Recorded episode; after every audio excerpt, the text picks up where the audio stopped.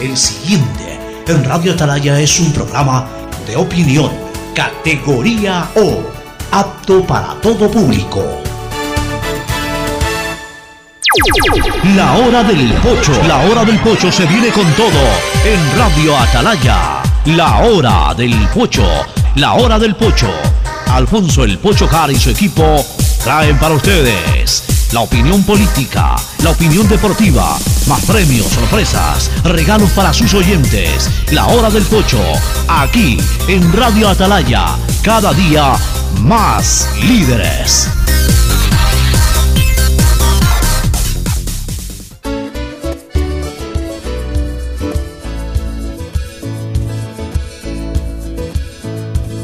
Camino 80, sistema de emisoras Atalaya, en tu año 76, Atalaya nunca falla y marca la raya del bienestar, del progreso y la libertad de Guayaquil, Ecuador y el mundo. Por eso es una potencia en radio, cada día más líder y un hombre que ha hecho historia, pero que todos los días hace presente y proyecta futuro en el Dial de los Ecuatorianos. Este es su programa matinal, La Hora del Pocho del sistema de emisoras Atalaya, aquí en este todavía emergente 12 de mayo del año 2020. Seguimos en emergencia sanitaria. Hace rato pasamos la cuarentena y nos acercamos vertiginosamente a los dos meses de aislamiento. De hecho, de hecho, la ciudad de Guayaquil estará un poquito más de dos meses aislada y luego pues entrará seguramente en la fase de distanciamiento. Siguen eh, obviamente los riesgos y el peligro de este coronavirus, aunque hoy el escenario es mucho mejor que hace varias semanas atrás. Hay más disponibilidad en, en los hospitales, en las clínicas. Los médicos tienen más experiencia en el manejo de la enfermedad. Asimismo, hay más indumentarias, hay más herramientas también para la lucha, especialmente en temas de ventiladores y por supuesto ventiladores respiratorios hablo. Y por supuesto también, como ayer lo dijo Christian Kohl, eh, uno de los eh, importantes ejecutivos de la industria farmacéutica, las boticas y farmacias ya abastecen mucho más. Entonces todo eso permitiría que ante cualquier situación de emergencia que se produzca en tiempo futuro, la reacción médica también puede ser mucho más eficaz. Pero eso no significa que por eso nos vamos a confiar, eso no significa que vamos a ir a buscar al virus. El virus ha demostrado hasta la saciedad, no en Guayaquil, no en Ecuador, en el mundo entero de que es letal, de que con cualquier descuido que pueda tener cualquier persona, por más pintada que sea, tenga o no tenga dinero, esté en los países del primer mundo o en los subdesarrollados, no importa. El virus cuando entra y coge mal parqueada a una persona, se lo lleva a la tumba. Así que hay que tener cuidado y precauciones, no hay que confiarse. El día que nos digan que podemos salir, mantengamos la política del distanciamiento, para eso tenemos mascarillas, para eso tenemos que guardar absolutamente todas las normas de higiene, mantenernos a distancia, hacer lo elementalmente importante y no poder eh, poner a ver qué hacemos, sino hacer realmente lo importante. Pues, tenemos que ponernos a hacer las cosas fundamentales, indispensables, y luego mantener nuevamente una posición de aislamiento en el momento en que ya no tengamos nada que hacer en la calle. No es cuestión de que nos digan que puede salir y, y, las mismas ir a dar vueltas, a ver qué hacemos, a ver a quién nos encontramos. Eso de ahí algún día va a regresar. No nos asustemos, no pensemos en un nuevo mundo, no. Yo confío en que volvamos a ese mundo de siempre, que es el mundo del que es el mundo de los amigos, que es el mundo de la integración social, pero en este preciso momento y durante algunas semanas aquello será solo de manera parcial y hay que respetar aquello porque si no, el riesgo se volverá, el, riesgo existe y la pesadilla se volverá a repetir. El saludo de Fernando Edmundo Flores Marín Ferfloma al país. Fernando, y luego primero buenos días. Eh, efectivamente, ahora cuando más cuidado tenemos que tener con, con la salida, una vez que nos autoricen a salir, que todavía no está autorizado, yo creo que para el 24 de, noviembre, para, perdón, para el 24 de mayo eh, se hará una nueva evaluación para ya permitirnos salir, eh, a estar a semáforo amarillo. Eh, yo creo que las autoridades han hecho bien precautelar más. Los indicativos dicen que el virus ha bajado, que ya no, ya no es tan fuerte el contacto, el contagio como antes. Pero justamente yo creo que las autoridades han hecho bien en precautelar, en evitar el desborde de la gente, decir, ah, ya no pasa nada y salir. Han tomado mucha cautela y la cautela también tenemos que tener a nosotros. No podemos, el momento en que nos autoricen salir a la calle como que si ya no pasa nada, ya no hay nada, tenemos que salir a trabajar, hacer lo indispensable regresar a nuestros hogares. No podemos llevar la vida social alegre que llevábamos antes. Eso será más adelante. Por el momento tenemos que seguir protegiéndonos y cuidándonos para proteger y cuidar a nuestras familias también. Pues, apertura la ida al trabajo porque tenemos que reactivarnos también económicamente. Nadie puede vivir sin trabajar, pero tampoco podemos estar, por pretexto de eso, haciendo reuniones ni incumpliendo con las normas de, distanciamiento social, de la protección de la mascarilla, etcétera. Hay que seguir al pie de la letra todas las indicaciones que nos den para evitar justamente que haya consecuencias que lamentar más adelante. Así es, Fernando, en esta acción saludo contrario de Alcides Ezequiel Montilla García, Alcidito, una persona que constantemente identifica su saludo con el uso horario del mundo entero, para que en cualquier lado que nos escuchen la gente se sienta saludada en su momento, eh, en su preciso momento, es decir, en el, en el horario en el que se encuentra. No importa si es de mañana o de madrugada, Alcides los saluda por igual, esperando esta segunda emancipación, Alcides de 24 de mayo, ¿no?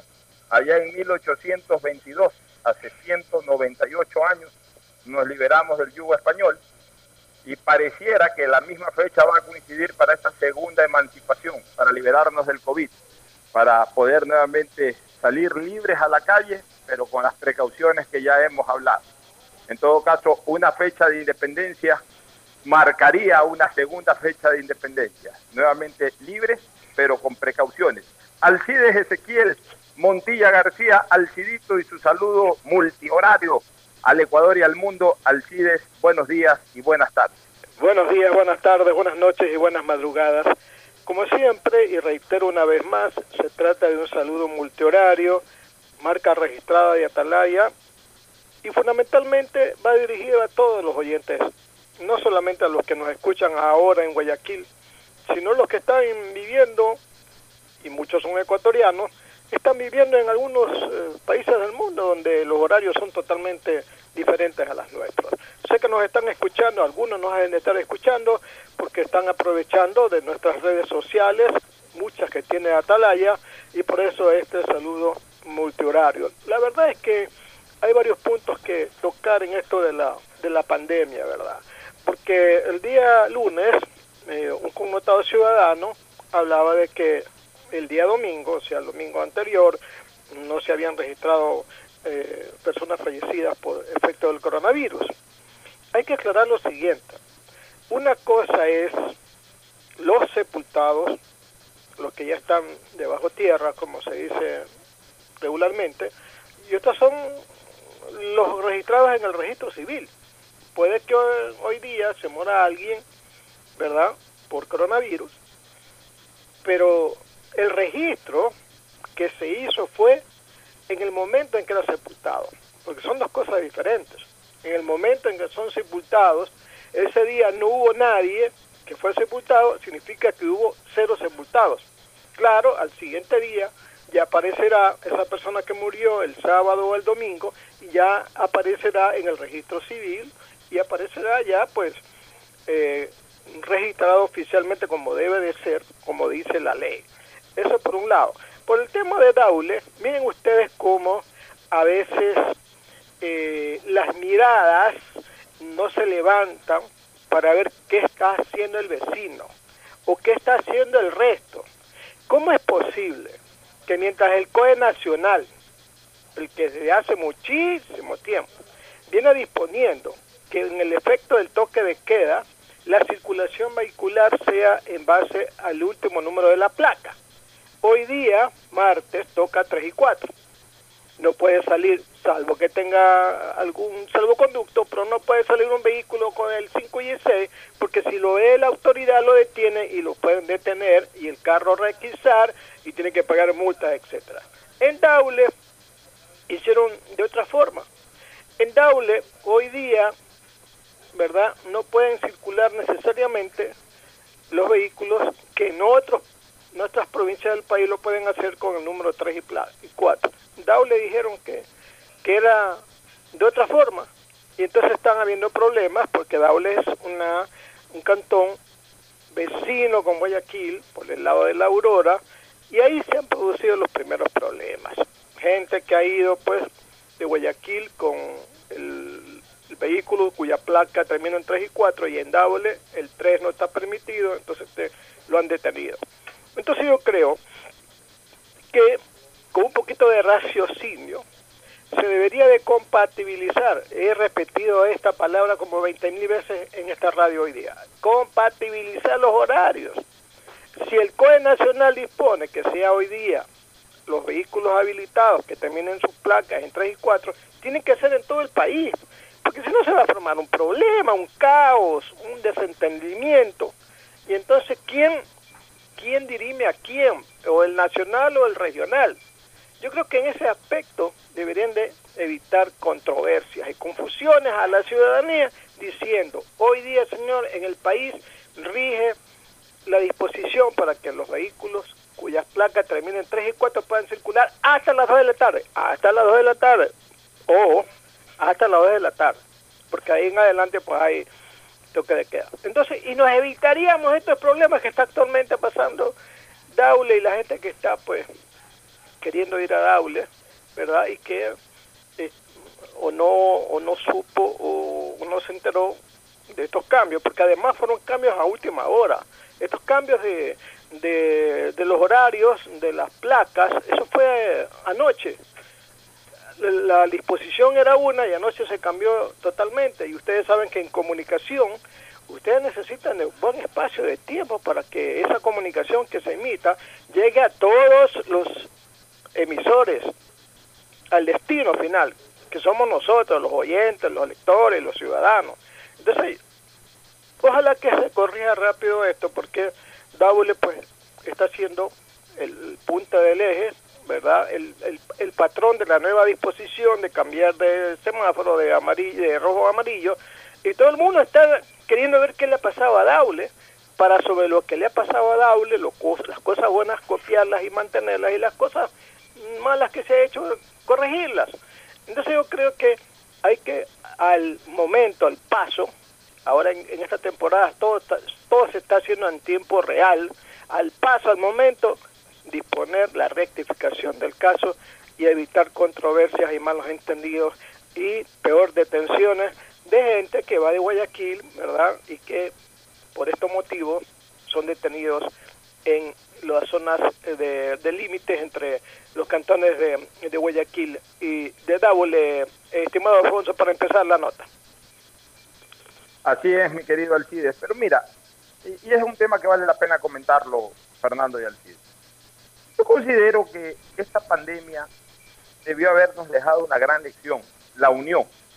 Pero como ya lo dije en ocasiones anteriores, al contrario, se evidenció la desunión esta pandemia lo que ha servido es para que cada quien quiera evidenciar que manda en su territorio. Y, y ese ha sido un grave error. Eh, antes, durante la pandemia e incluso ahora que aparece ya eh, relajarse un poco la misma, sigue siendo el mismo problema. ¿Por qué lo reflexiono de esa manera? ¿Qué cuesta que coordinen acciones los alcaldes o las alcaldías de Guayaquil, de Durán, de San Borondón y de Daule. Por lo menos esos cuatro cantones, que además tienen un factor común. Incluso políticamente responden a la misma organización política sus cuatro alcaldes. O sea, incluso eso debió haber facilitado mucho más esta situación. ¿Por qué? Porque son cuatro cantones integrados. Porque si bien es cierto que jurisdiccionalmente responden a, diferentes alcaldías o a diferentes administraciones, desde el punto de vista funcional están absolutamente interaccionados. O sea, ¿de qué, ¿de qué le vale, por ejemplo, a Durán? Pongo un ejemplo de Durán. ¿De qué le vale a Durán eh, liberar un poco las medidas restrictivas eh, una semana antes que Guayaquil si el 60 o 70% de la masa laboral de Durán trabaja en Guayaquil? ¿De qué le sirve a San Borondón hacer lo mismo si un altísimo porcentaje de la gente de San Borondón trabaja en Guayaquil o aún trabajando en San Borondón tiene relación directa con Guayaquil. Y lo mismo con Daule. Daule tiene dos vertientes. El Daule La Aurora, que es absolutamente una población guayaquileña. Olviden. el, Daule La Aurora es absolutamente población guayaquileña. Y el Daule tradicional, bueno, ese es un cantón un poco más alejado de Guayaquil y menos interrelacionado con Guayaquil. De repente por ahí sí pudieron haber tomado algún tipo de medida distinta a la de Guayaquil. Pero como la Aurora también pertenece al cantón Daule, la población de la Aurora es una población absolutamente interrelacionada con Guayaquil. Entonces, yo sí creo que debieron haber coordinado para trabajar conjuntamente y tomar decisiones conjuntas. O sea, no, no, cabe que cualquiera de estos cantones se libere, por ejemplo, antes que Guayaquil, porque se van a sentir atrapados, se van a sentir atrapados en sus propios límites. ¿En qué sentido? De que, ok, me puedo movilizar, pero yo tengo que movilizarme a Guayaquil y no me puedo movilizar a Guayaquil, porque lo que aquí ya se me permite, en Guayaquil todavía no se me permite. Y entonces vienen todas estas descoordinaciones. Esto no es cuestión de que soy alcalde de, tal cantón y aquí mando yo y aquí decido yo. O sea, no le importa a la gente si, tiene la capacidad de decisión o no tiene la capacidad de decisión. Le importa que su decisión sea beneficiosa para el cantón. Y en este momento lo más importante es que las decisiones se tomen de manera conjunta.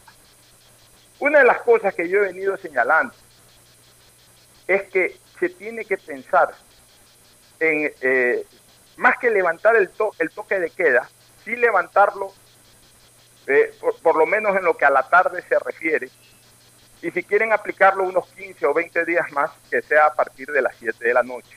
O sea, no cabe que haya una, nueva fase, la fase de distanciamiento, es decir, que salgamos ya del aislamiento, y, y todavía ya toque de queda a las 2 de la tarde. Porque el toque de queda a las 2 de la tarde tiene una sola misión, que nadie salga de sus casas, por lo menos en vehículos, que es en donde pueden trasladarse a distancias más largas. Que si alguien vive al pie de una tienda o al pie de un supermercado, se va caminando al supermercado. Y el toque de queda a las 2 de la tarde le dice incluso que no puede andar en la calle, aunque eso es mucho más difícil de complicar, de, de controlar. Pero en el tema del carro, lo que en, fase de aislamiento como la que estamos viviendo, lo que, lo que impide es que una persona se, se traslade a grandes distancias o a medianas distancias usando su carro, entonces lo aguanta en su casa. Ya, pero eso corresponde a una fase de aislamiento.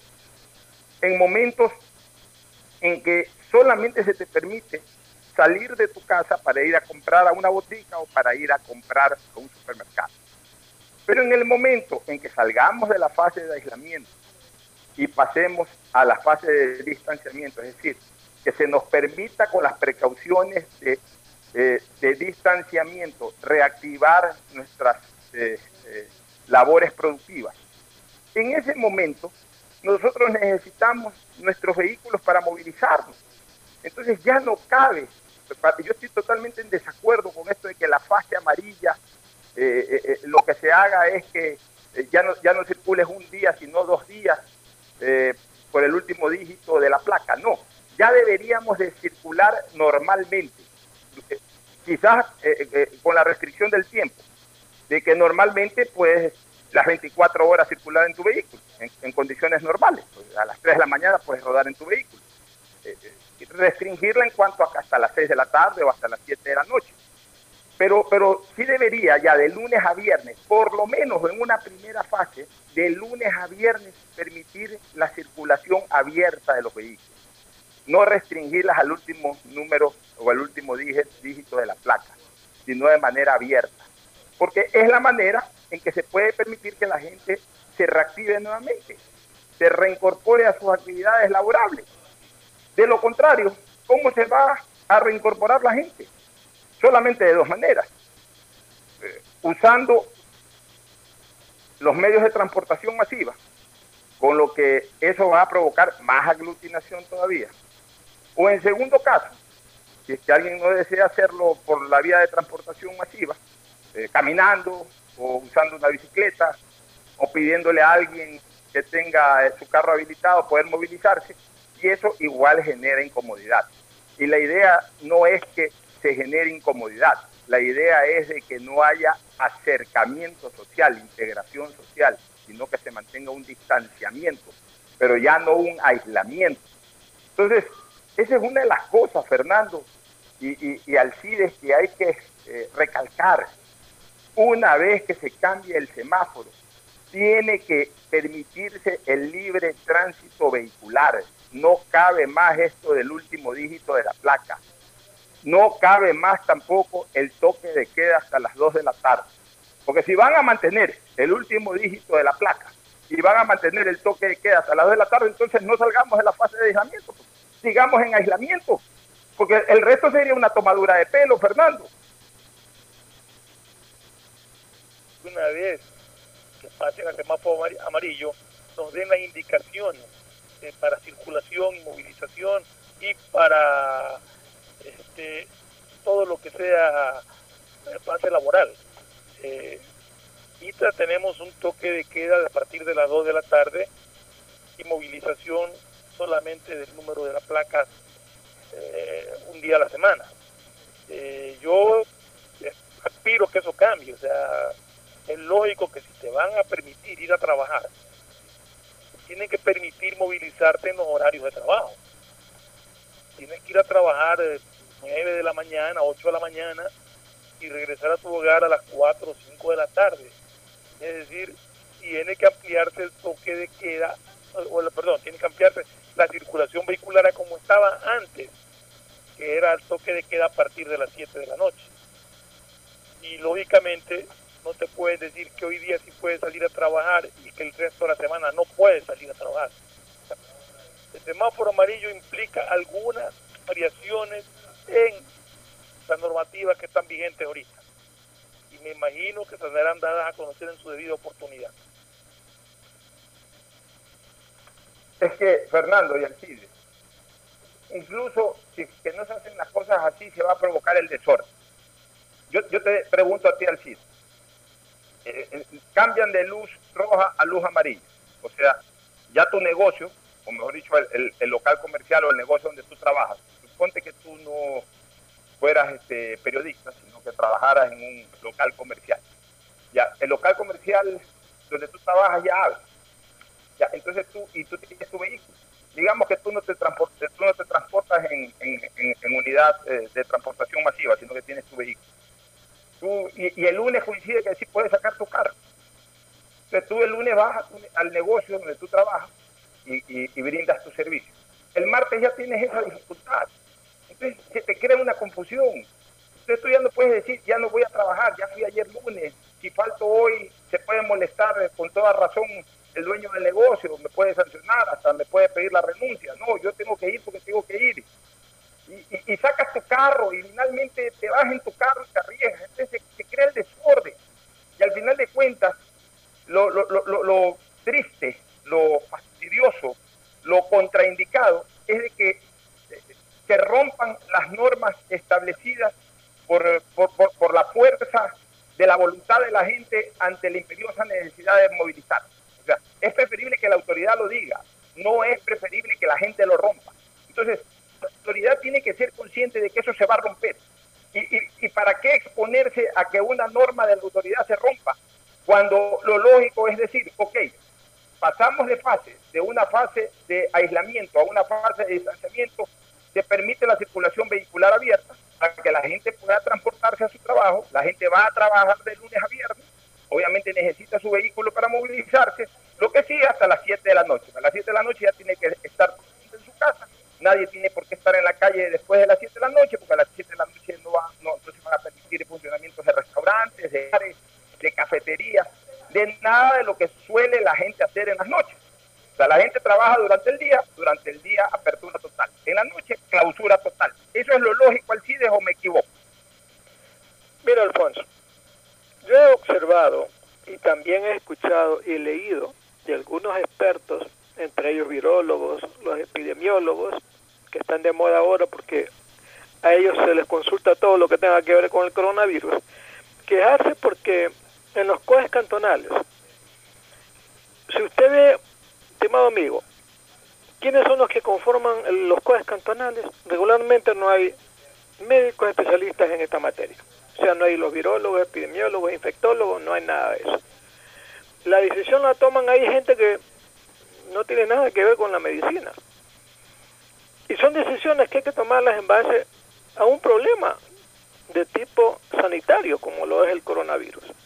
Entonces, si se parte de ese hecho, empezamos ya a equivocarnos en las proyecciones, porque escuchaba al alcalde de Daule, el señor Wilson Cañizares, y le preguntaban, oiga señor alcalde, ¿y por qué usted va a pasar el semáforo de rojo a azul?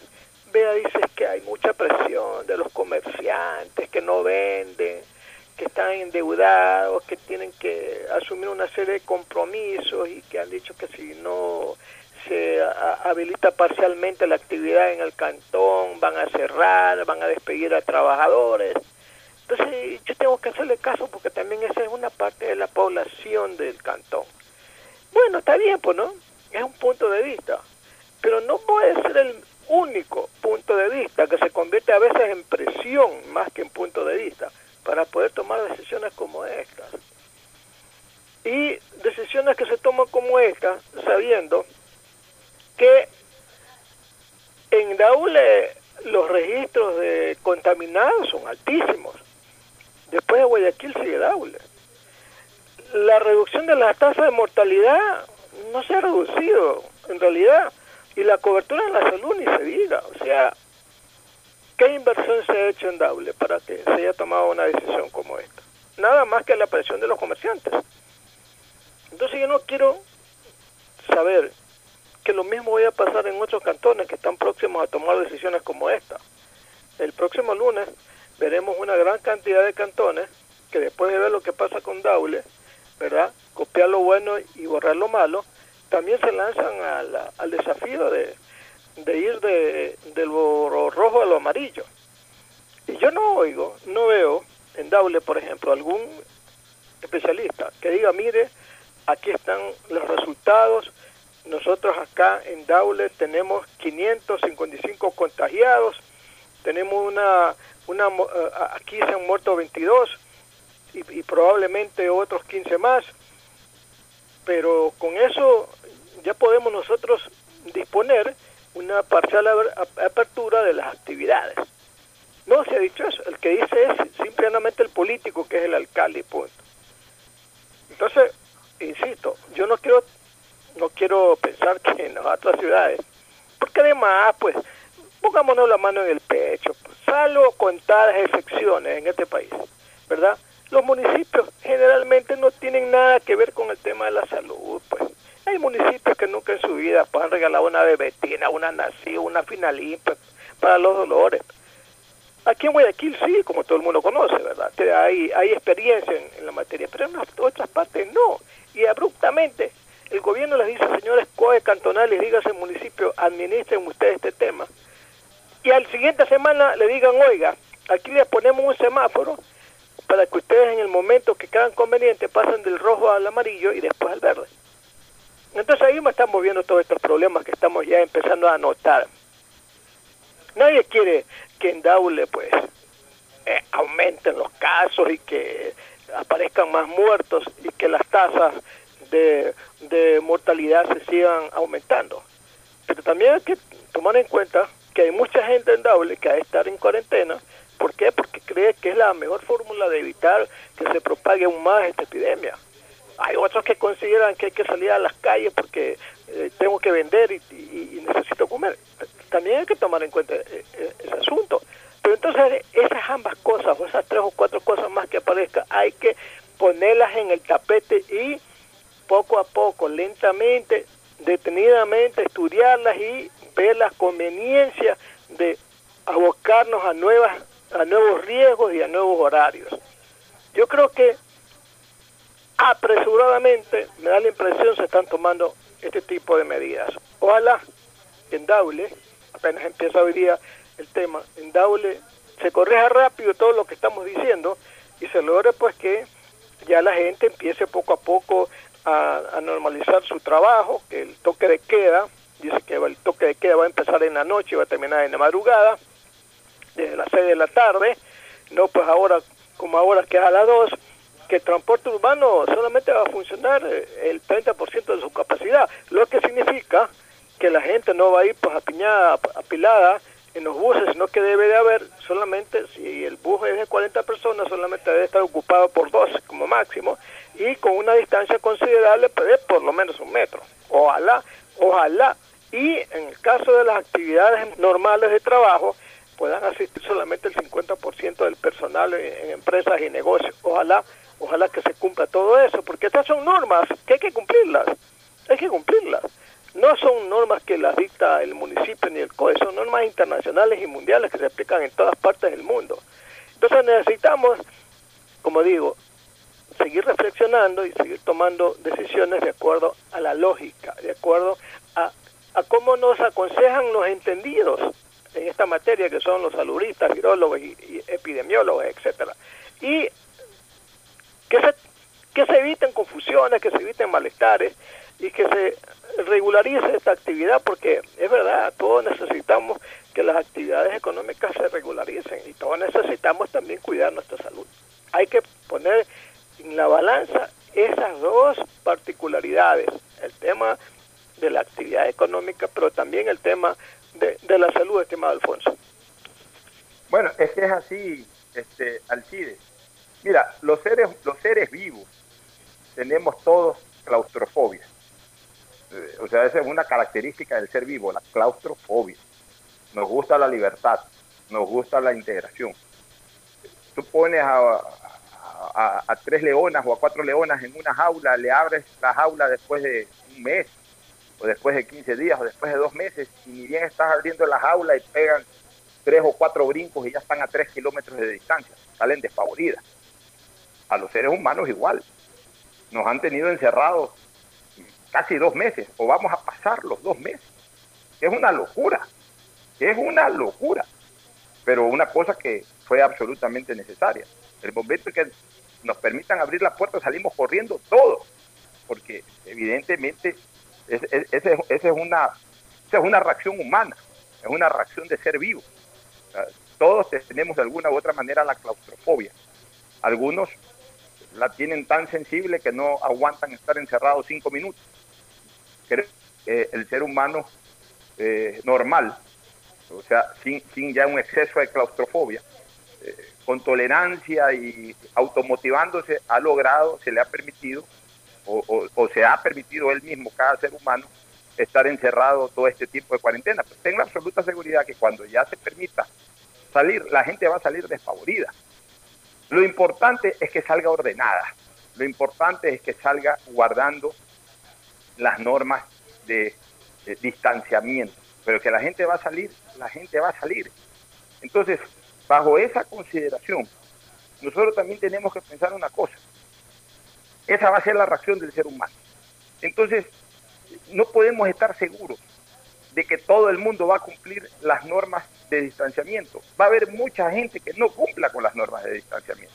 Ya en la calle se olviden de poner la mascarilla, o se la ponen un rato, después se la sacan, se les pierde la mascarilla, eh, se les ensució la mascarilla y, y la botan y ya no quieren comprar otra. O sea, de eso nos vamos a encontrar por cientos, por miles de casos. Entonces, por eso es que yo sí respaldo la decisión que tomó el municipio de Guayaquil de permitirnos la salida a partir del 25 de mayo. O sea, si ya hemos aguantado casi dos meses, aguantemos dos meses y piquillo, aguantemos dos meses, una semana más. Y con eso la carga viral estará absolutamente baja y la posibilidad de un rebrote será mucho menos agresiva que cuando recién se presentó en la pandemia. Ah, que alguien se va a infectar. Seguramente alguien se va a infectar, pero hoy nos vamos a encontrar con médicos con mucha más experiencia en el manejo de la enfermedad. Nos vamos a encontrar con más disponibilidad en los centros de atención médica. Nos vamos a encontrar con más medicamentos en las boticas y en las farmacias. Entonces ya de una manera más individual vamos a poder luchar contra la enfermedad. El problema fue cuando una masiva demanda colectiva necesitó de atención médica y no encontró la estructura del país lista para responder. Ese fue el problema. Entonces, en ese sentido, Fernando y Alcides, vuelvo a repetir, está bien que salgamos a partir del 25 de mayo, pero cuando salgamos a partir del 25 de mayo, tienen que cambiar muchas cosas y no como aparentemente se ha anunciado apenas ciertas cosas van a cambiar. Una de ellas es el tema que ya he mencionado, la del tránsito, la de permitir que salgan todos los vehículos sin la restricción del último dígito. La otra cosa que tiene que cambiar, ya no podemos entrar por etapas. Ya aquí lo que hay que decir es, salgan todos a trabajar, con excepción de cuatro o cinco líneas, líneas de trabajo, que esas sí definitivamente no pueden abrirse, como por ejemplo restaurantes, o sea, todo aquello que convoque masivamente o que convoque socialmente a la gente. Un restaurante es un centro de convocatoria social. Un, estadio es un centro de convocatoria masiva. O sea, eso de ahí no todavía. Eso después de un tiempo. Un bar igual, todavía no. Pero de ahí el resto de cosas hay que salir a trabajar. Lo que hay que hacerlo es en orden. Primero, guardando, vuelvo a repetir, las normas de distanciamiento. Y segundo, para efectos de no provocar una aglutinación en los mismos sitios de trabajo, y sobre todo para no permitir una aglutinación en los centros o en las estaciones de transportación pública, acortar los horarios laborales de carácter individual y alargarlos en cuanto a la jornada de trabajo colectiva. Es decir, que la gente trabaje menos horas, que hayan grupos de personas que trabajen seis horas, pero que sean eh, rotativas. Es decir, que un primer grupo entre desde las 8 de la mañana hasta las 2 de la tarde, un segundo grupo entre desde las 10 de la mañana hasta las 4 de la tarde, un tercer grupo entre desde las 12 del día hasta las 6 de la tarde.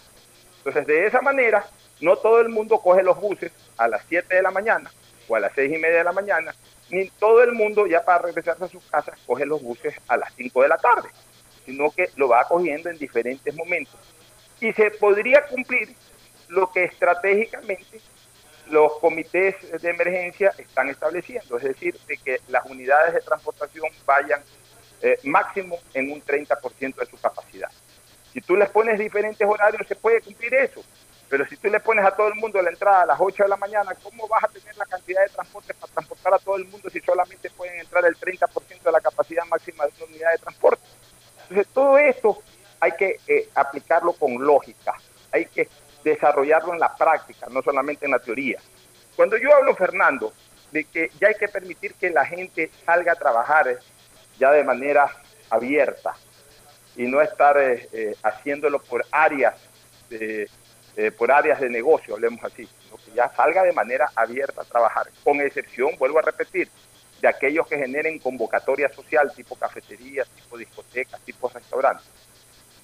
Estoy pensando en, gente que no necesariamente vive del trabajo en una empresa formal o en una industria, sino del artesano. Por ejemplo, las peluquerías. El peluquero tiene que trabajar, pues, Fernando. El peluquero ya necesita, además de que lo que más va a tener es clientes, porque todo el mundo anda con el pelo largo. el peluquero ya necesita eh, también eh, eh, poder trabajar, poder abrir su local artesanal, cortarle el pelo a la gente, la manicurista necesita atender a las mujeres que deseen hacer ese servicio, o, también las peluquerías para mujeres, obviamente pues también tienen que trabajar, o sea, hay que trabajar en, todo. Ya no se puede decir solamente la semana del 24 o del 25 salen los sectores de la construcción, los sectores de aquí, los sectores de allá, porque al final de cuentas la economía es dinámica e integrada. O sea, ya, ya, ya, no podemos tampoco tenerle un miedo eterno al virus. O sea, ya, ya, sabemos que el virus está en la calle. Y ya sabemos que la única manera de evitar de que el virus se propague es mantenernos aislados. Perdón, mantenernos a distancia. Pero a distancia significa, a distancia significa que no nos estemos abrazando, que no nos estemos besando, que no estemos conversando eh, eh, sin, sin mascarilla, pero eso no significa de que porque el peluquero está a 50 o 60 centímetros o a 40 centímetros de la persona eh, sobre la cual tiene que hacerle el trabajo, eh, no puede hacerlo. Porque entonces, bajo ese concepto, pues el peluquero tendrá que morirse de hambre en los próximos dos o tres meses. Entonces tenemos que encontrar soluciones. Tenemos que comenzar a trabajar en estrategias para esas personas cuyo trabajo de alguna u otra manera se vea obligado a tener una cercanía o una proximidad hacia otra persona hay que recomendarles qué tipo de bioseguridad distinta al resto tienen que adoptar. Lo, que no podemos es decirle tú te quedas en la casa porque eres peluquero, mientras que la persona que trabaja en otra, en, otra tarea, pues esa sí puede salir, porque ahí estaríamos actuando con discriminación, Fernando. Este es un tema muy importante, pero es un tema que puede generar un, un impacto social negativo si es que no se lo mide y sobre todo si no se lo planifica de una manera correcta, Ferfloma. Sí, mira, Pocho, en realidad esa gente es preocupante no solamente por porque no se les está permitiendo supuestamente abrir sus locales, sino porque una vez que lo abra habrá temor de la gente de asistir, porque tú no sabes cuántas personas va a haber, etcétera. Tienen que planificarlo bien. Pero de hecho, mucha de esa gente innova. Yo acá hemos recibido ya por lo menos de dos, eh, dos mensajes de gente que de peluqueros que están haciendo servicio a domicilio van a la casa y te traen con todas las medidas de bioseguridad y te vienen a cortar el pelo, a pintar la uña, a pintar el pelo, o sea, todo lo que normalmente se puede hacer, al menos lo más, lo más indispensable que hacen en una peluquería. Pero si hay gente que, que, que, que, vive del, movilizarse, desde el, panadero, el heladero que anda por las calles con su triciclo vendiendo, hay gente que tiene necesita trabajar no podemos tener clausurado negocios, hay que irlo aperturando. Todo aquel que tiene un negocio, sea, de la índole que sea, lo tiene porque necesita trabajar. Normalmente no estamos hablando de grandes empresas, estamos hablando de negocios de gente que necesita trabajar para comer a diario, de gente que si no atiende no tiene con qué parar la olla, de gente que tiene que pagar el estudio de sus hijos, aunque sea algo, una pensión barata o lo que sea, pero tienen que pagarla. Entonces, toda esa gente tiene derecho a repartir sus negocios también. Y el, el punto es hasta dónde un semáforo amarillo, que es un semáforo con precauciones sanitarias, se permite hacerlo. Porque no estamos llegando a semáforo verde, donde ahí ya no habría ese tipo de restricciones tema bien complejo que tiene que ser bien analizado, y tiene que ver cómo se le va dando solución. Porque si no saltemos del rojo al verde y que todo el mundo salga a trabajar, pero le damos un paso de un rojo que es aislamiento, con un amarillo que es distanciamiento social con precauciones y donde ciertos negocios pueden abrirse y otros no habrá que ver cómo se soluciona el problema de esa gente que tiene que su negocio, que quiere trabajar, pero que todavía no se lo permite. Que les permitan hacer trabajo a domicilio, que les permitan ver la manera de suplantar los ingresos que está dejando de tener por no poder aperturar su negocio. Para eso supuestamente están autoridades, están entendidos en la materia, que tienen que pensar en todas estas cosas. No solamente decir, ah, ya pasamos de aquí a acá así hay que analizar bien la problemática de cada persona, la problemática de cada negocio, porque si no es discriminación. Y yo creo que aquí no estamos para discriminar a nadie, sino para solucionar los problemas de todos, de la gran masa que la está teniendo desde hace ya dos meses, desde antes incluso, porque la reactivación económica de este país no se daba. Si a eso le sumamos todo lo que ha pasado, pues imaginémonos en lo que estamos, ¿no? Así es, Fernando, pero es importante tener en claro el tema del El semáforo tiene tres luces o tres colores de luces. Color rojo, color amarillo y color verde. Nosotros en algún momento y muy próximamente vamos a pasar de color rojo a color amarillo. Pero también las autoridades tienen que hacer conciencia, vuelvo a repetir, de que no vamos a pasar de un color rojo a un color anaranjado, a un color amarillo. El amarillo es distinto al anaranjado. El anaranjado es mezclado el amarillo con el rojo y no vamos tampoco a mezclar, vamos a pasar. Eso quiere decir de que muchas de las cosas que estaban vigentes en lo rojo ya no tienen por qué estar vigentes, o por lo menos con la misma intensidad. Eso es pasar a luz amarilla. Porque si vamos a permitir ciertas cositas y vamos a mantener la mayoría de lo que estaba en rojo, entonces no estamos pasando a una luz amarilla, sino que estamos pasando a un color anaranjado, es decir, a la mezcla de amarillo con rojo. Y no vamos a pasar a una mezcla, vamos a pasar a otra fase. Entonces, eso es lo que hay que estudiar. En eso es que en este momento las autoridades tienen que concentrarse en cómo permitir el paso a una verdadera fase amarilla que trate de favorecer a la mayoría de los ciudadanos, no solamente a cierto sector de la economía, sino a la gran mayoría de la economía. Siendo conscientes, vuelvo a repetir, de que si hay ciertas líneas de la actividad económica cuya, cuya acción todavía no es factible o compatible con la situación sanitaria. Y entonces, esas reducirlas y esas buscarles una alternativa también de solución. Pero lo que no se puede es permitir ciertas cosas y un alto porcentaje no permitírselas, porque en ese momento se crea la discriminación y obviamente con la discriminación se incrementa muchísimo más la angustia colectiva. Nos vamos a la pausa para retornar al CIDES. Sí, Fernando. Mira, y también escuchaba preocupación del sector hotelero turístico de que a ellos no se les ha dicho para cuándo pueden reanudar sus actividades. Y ese es otro problema muy serio. Realmente yo sí creo que debería hacerse un cronograma, lógicamente, dejando las excepciones de que en caso de que haya un brote nuevo, pues se corrige el cronograma. Pero sí se debería de dar un cronograma para que los negocios como estos, como el hotelero, como el turístico, sepan cuándo pueden reabrir, sepan, puedan programarse de alguna manera, saber que hasta tal mes no voy a contar con ingresos porque no voy a trabajar, pero que a partir de ese mes yo ya estoy listo. Entonces, ese tipo de cosas es en las que tienen que trabajar. En ese tipo de cosas es que la gente quiere saber hasta cuándo estoy en esta situación. Pero no dicen nada y esa gente está desesperada sin saber para dónde ir. Todavía no sabemos cuándo se va a abrir los vuelos los, vuelos comerciales internos, cuándo se abren la, la transportación urbana interprovincial. Nada de eso nos han dicho ni nos han dado, al menos que yo haya oído, una fecha aproximada. Esas cosas hay que irlas analizando y hay que irlas hablando. Así es. Nos vamos a la pausa. Al retornar vamos a tocar dos temas al CIDE. El proyecto de ley que está a punto de entrar al segundo debate y también esta decisión del gobierno de relevar a la ex secretaria de gestión de riesgo, la señora Alexandra Ocles, y ubicar en su lugar al señor Rommel Salazar. El tema que ayer generó mucha polémica una vez que fue conocido eh, ese relevo.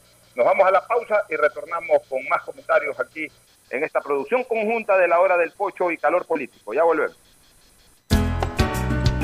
El siguiente es un espacio publicitario apto para todo público. El gobierno de todos y la Corporación Financiera Nacional continúan trabajando por el desarrollo de nuestro país. Si ya tienes un crédito con la CFN, puedes diferir tus pagos con una ampliación de plazo y en el caso pymes, podrán extender este diferimiento hasta el mes de agosto. Solicita un diferimiento extraordinario de obligaciones crediticias. Ingresa a www.cfn.fin.es y juntos preservemos esa productividad que no se detiene. CFN, el desarrollo es ahora. El gobierno de todos. En este tiempo, en donde la seguridad y la salud es lo más importante, utiliza Banca Móvil del Banco del Pacífico desde tu casa y realiza consulta de saldos y movimientos de cuentas y tarjeta Pacificard. Consultas de cupo disponible en tu tarjeta Pacificard. Transferencia de dinero a bancos locales. Recargas de tiempo aire. Pagos de servicios básicos. Matriculación vehicular y tarjetas de crédito. Descárgala en Apple Store o Google Play. Recuerda, cuentas con tu banco para hacerlo todo desde la tranquilidad y seguridad de tu hogar. Tu banco, tu casa. Banco del Pacífico. Innovando desde 1972. Más información en bancodelpacifico.com.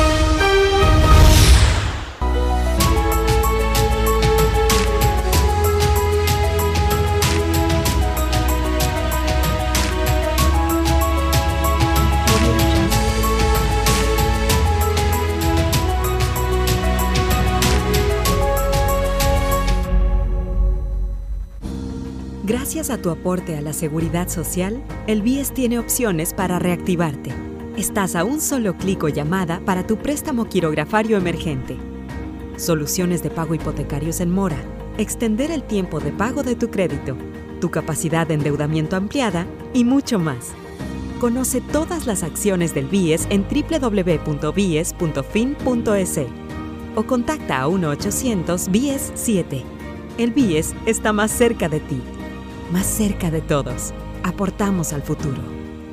Somos ecuatorianos trabajando para la sociedad. Somos compatriotas comprometidos con cada uno de ustedes, solidarios, sin distinciones somos mestizos, indígenas, afros, cholos, chagras, montubios. Somos alasacas, cañaris, huancabilcas, araguros, minchaleños, quichuas, sáchilas, shuars. Somos monos, manabas, chullitas, lojanos, morlacos, guaitambos, ibarreños, guarandeños, sarumeños, amazónicos. Somos todos ellos. Somos ecuatorianos acercando aguambras, taitas, guaguas, pelados, ñaños, panas, amarres, brothers, yuntas. Somos como tú, camellando desde donde nos toca para salir adelante, luchando contra viento y marea, contra lo cierto e incierto, contra la adversidad, contra el miedo. Somos ecuatorianos conectando ecuatorianos. Somos Ecuador, carajo. CNT, trabajando para que te quedes en casa. Hola, soy Verónica. Sufro de desconfianza digital. Me da pánico poner mis datos en aplicaciones, páginas web. No sé qué hacer. Si eres de los que no confía en métodos de pago modernos, tranquilo. En CNT te ayudamos a superarlo. Registra tu tarjeta de crédito o cuenta bancaria llamando al 1-800-100-100 o al asterisco 611. O usa el botón de pagos web, pagarmisfacturas.cnt.gov.es y paga automáticamente tus servicios CNT mes a mes. Confía en nosotros. CNT. Conectémonos más. Gracias a tu aporte a la seguridad social, el BIES tiene opciones para reactivarte. Estás a un solo clic o llamada para tu préstamo quirografario emergente. Soluciones de pago hipotecarios en mora. Extender el tiempo de pago de tu crédito. Tu capacidad de endeudamiento ampliada y mucho más. Conoce todas las acciones del BIES en www.bies.fin.es o contacta a 1-800-BIES-7. El BIES está más cerca de ti más cerca de todos. Aportamos al futuro. Listo. Con Banco del Pacífico acabo de pagar los servicios básicos sin moverme de donde estoy. ¿Quieren saber cómo? Con Agente Virtual Sofi. Con ella puedes hacer tus pagos de servicios básicos y televisión pagada. Consulta de saldos, pagos de tarjeta de crédito Pacificard bloqueos de tarjetas y mucho más. Agrégale en WhatsApp al número 0967 723442. Recuerda, cuentas con tu banco para hacerlo todo desde la tranquilidad y seguridad de tu hogar. Tu banco, tu casa, Banco del Pacífico, innovando desde 1972. Más información en bancodelpacifico.com. Hay sonidos que es mejor nunca tener que escuchar porque cada motor es diferente. Desde hace 104 años, lubricantes Gulf mantiene la más alta tecnología y calidad en línea de aceites para motores a diésel y gasolina. Está hecho con una fórmula especial para dar excelente protección a todo tipo de motores, evitando el desgaste prematuro de pistones, anillos y árbol de levas, ayudando a mantener limpio el motor y libre de depósitos que se forman por las altas o bajas temperaturas. Dele a su motor lo que se merece. Lubricantes Gulf, la más alta tecnología en lubricación. 104 años preservando la vida de su motor. Lubricantes Gulf. Gulf es más lubricante.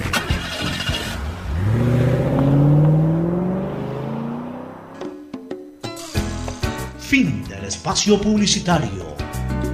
Usted está escuchando un programa de opinión Categoría O, apto para todo público. El gobierno de todos y la Corporación Financiera Nacional continúan trabajando por el desarrollo de nuestro país. Si ya tienes un crédito con la CFN, puedes diferir tus pagos con una ampliación de plazo y en el caso pymes, podrán extender este diferimiento hasta el mes de agosto. Solicita un diferimiento extraordinario de obligaciones crediticias. Ingresa a www.cfn.fin.es y juntos preservemos esa productividad que no se detiene.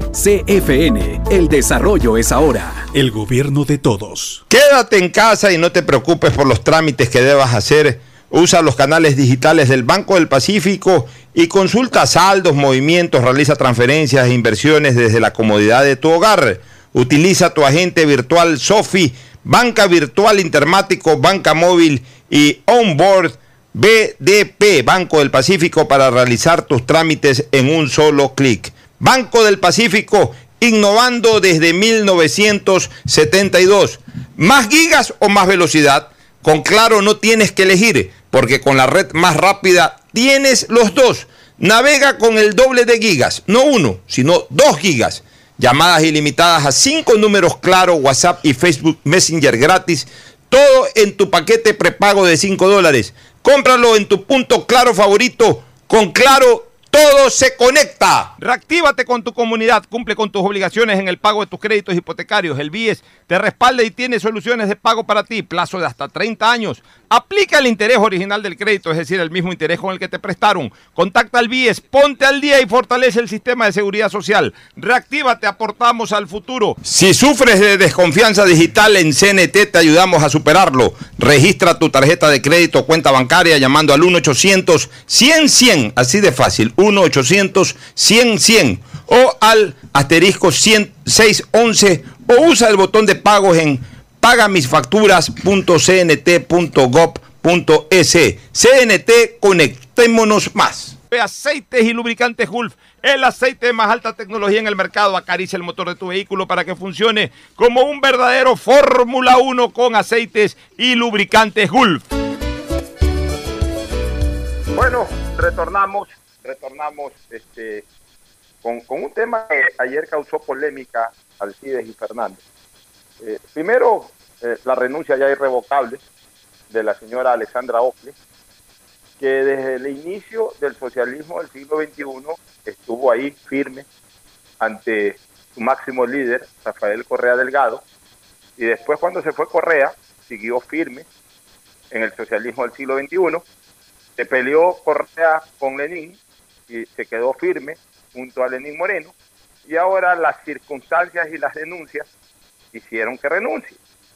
No es que ha cambiado de manera de parecer, no es que ha vuelto a su viejo líder, sino que simple y llanamente la presión ciudadana por un escándalo inexplicable, que haya habido un sobreprecio brutal, porque no es que 10 dólares más, 10 dólares menos, con los 10 dólares más o 10 dólares menos, y hablemos en este caso de 10 dólares más, se justifica, bueno, está bien, en los supermercados se compra hasta este precio y pone 10 dólares más que, la transportación, que la emergencia, que, que, hubo que movilizar esto por aquí, esto por allá, gastos adicionales, punto.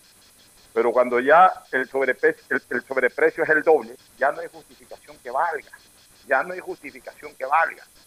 La señora se fue porque permitió una compra y tendrá que ser investigada y ya sea pues que si estuvo involucrada a responder o si no estuvo involucrada, pues tiene que dar detalles de qué pasó.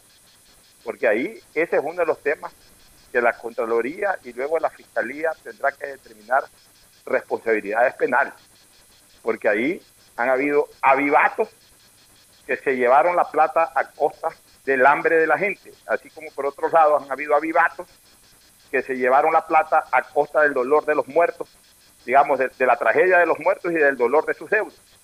Entonces, eso de ahí en su momento tendrá que la Fiscalía iniciar los procesos, si no los ha iniciado ya, y ventilarlos hasta las últimas consecuencias.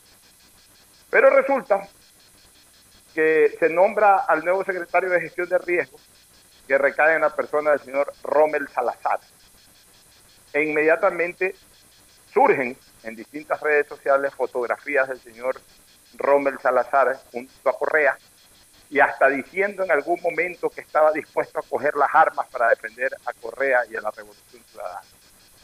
Y obviamente mucha gente se alarmó y mucha gente comenzó a preguntar qué pasó. Y yo ni me alarmo, ni me sorprendo, ni tampoco tengo que preguntar qué pasó, porque la respuesta es lógica, pues este es un gobierno del socialismo del siglo XXI. Eso es lo que la gente olvidó. Eso es lo que la gente en algún momento se desentendió.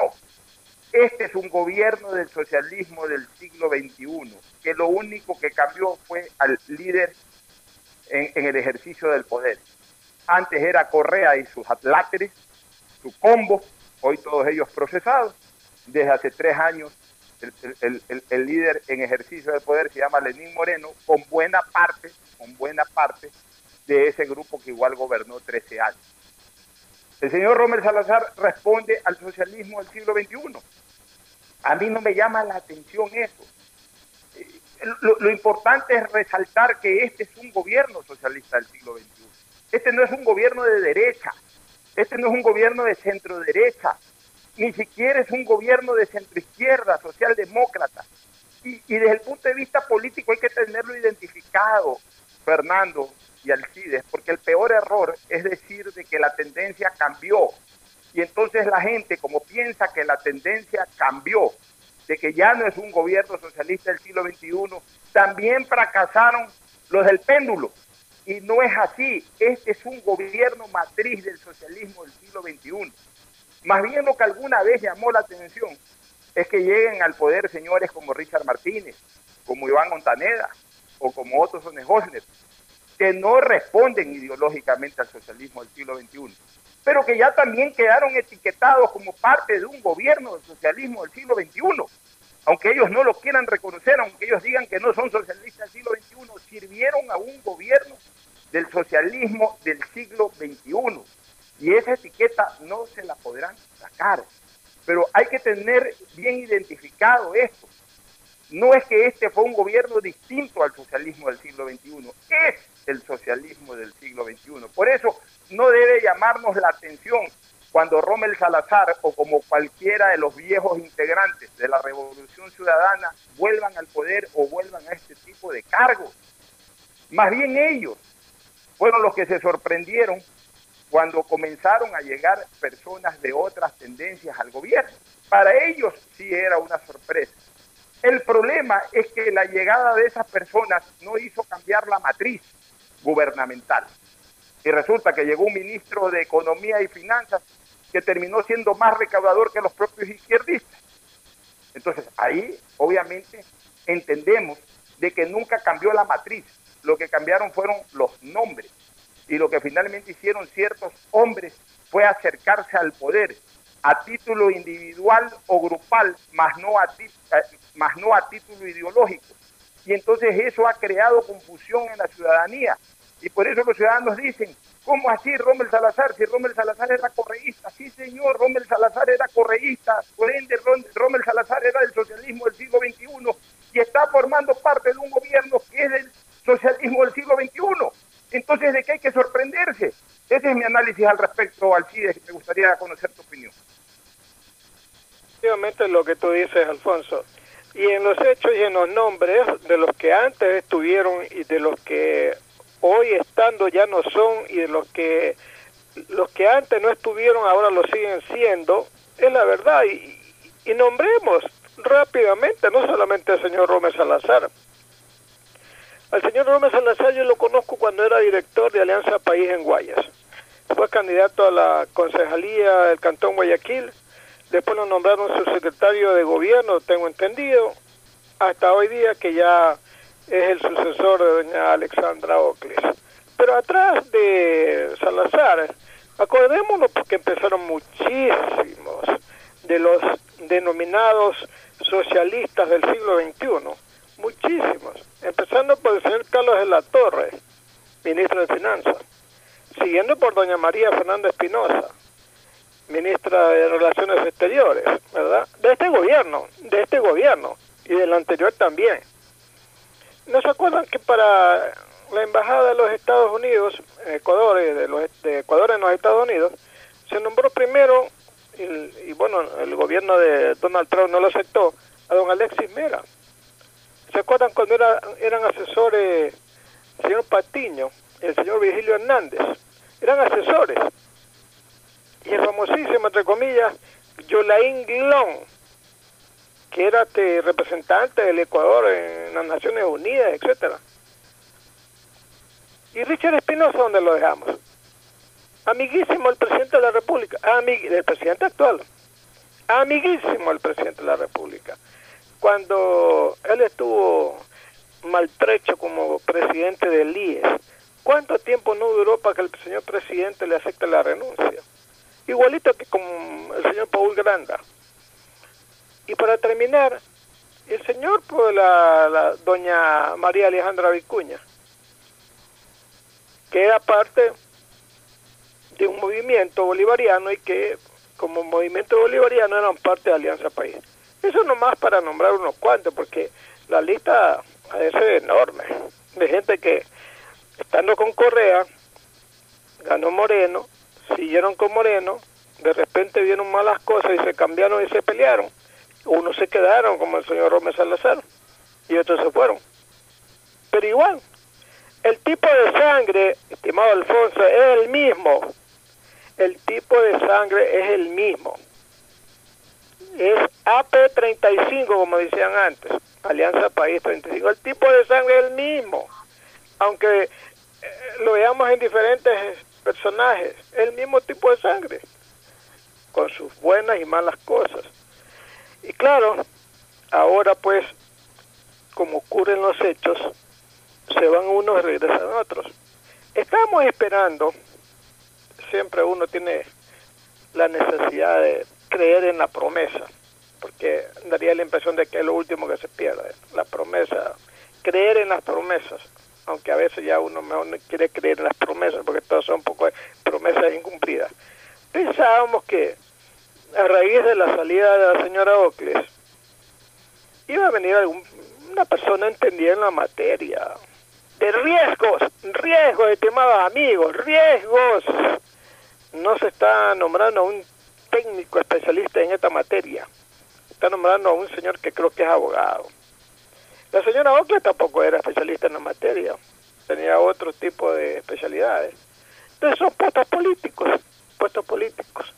Y como al presidente le encanta, desde hace mucho tiempo acá, le encanta los ministros políticos por eso está ahí Iván Granda, por eso está ahí el señor Michelena, por eso está ahí la señora eh, ministra de Gobierno, María Paula Romo.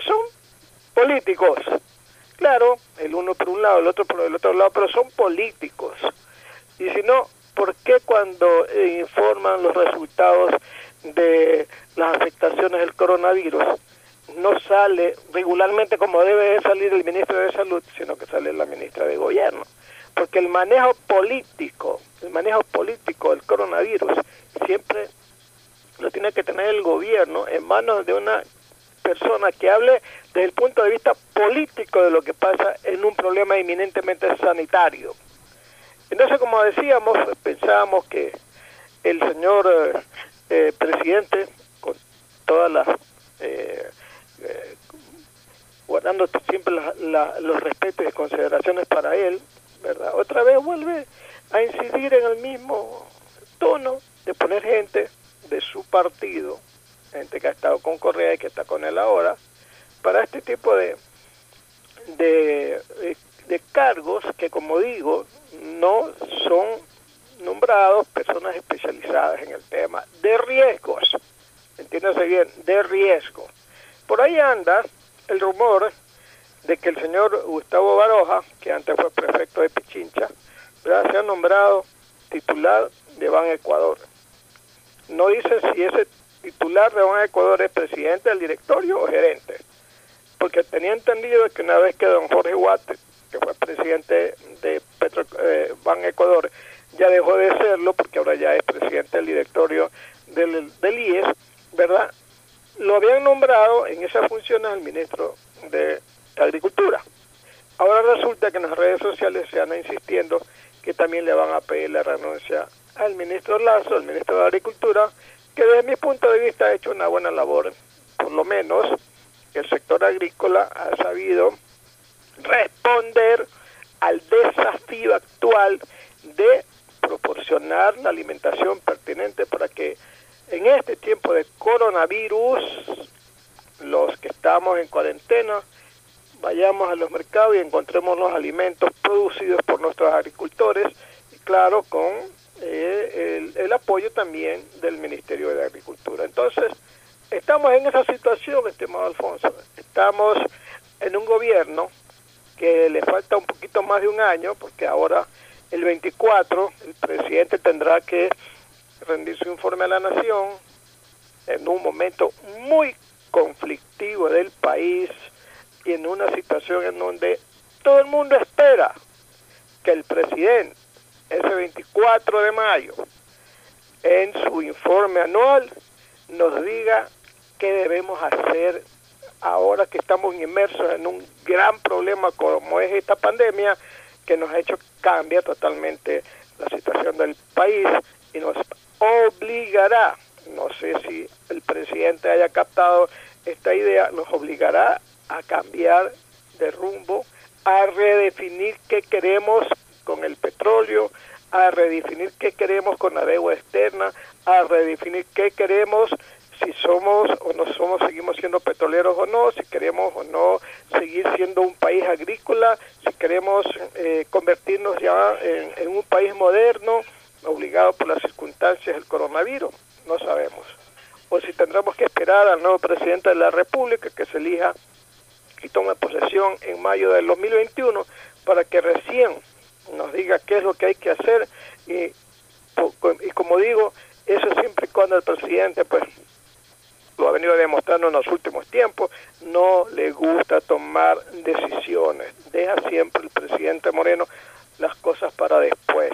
Si no, el tema del subsidio de los combustibles, que cuando se desplomó el precio internacional del petróleo, el ministro Ortiz salió a decir que ya era el momento adecuado para revisar la política de subsidios, la gente estaba esperando y esperando y esperando y absolutamente no pasó nada.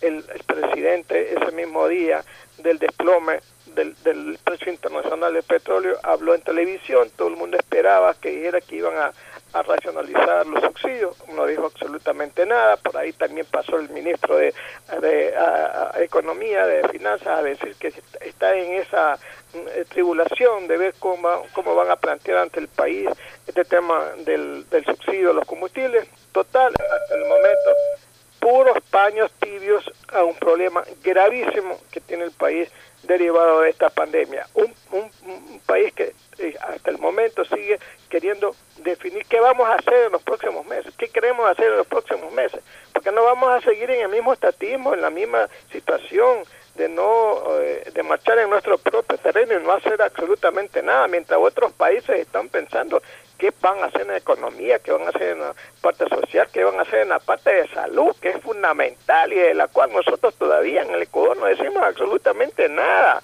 No, no estamos diciendo que vamos a cambiar el, el, los programas sanitarios de nuestro país, tan fundamental en este momento en donde nos está asediando la pandemia. Por eso yo digo, ojalá que el presidente, falta poquito tiempo, el 24, cuando dé su informe a la nación, veamos sale con alguna buena sorpresa de una vez por todos, que se quite esos temores y que vaya con decisión y con liderazgo a decir, señores, por este lado tenemos que irnos el próximo el próximo año hasta que termine mi mandato, estimado Alfonso. Bueno, pero en todo caso, vuelvo a repetir, no tiene que llamarnos la atención, Fernando, estas designaciones. A mí me llamaría la atención si en un gobierno de Guillermo Lazo, o en un, gobierno de Jaime Nebot, o en un gobierno de Alberto Dají, nombran a socialistas del siglo XXI. Pero a mí no me llama la atención que en un gobierno de Lenín Moreno nombren a socialistas del siglo XXI. Si ese es su equipo, esa es su etiqueta. No, no tiene por qué llamar la atención. El problema es de que nosotros los ciudadanos no terminamos de identificar la situación y nos confundimos rápidamente y ese tipo de confusiones ellos mismos lo aprovechan.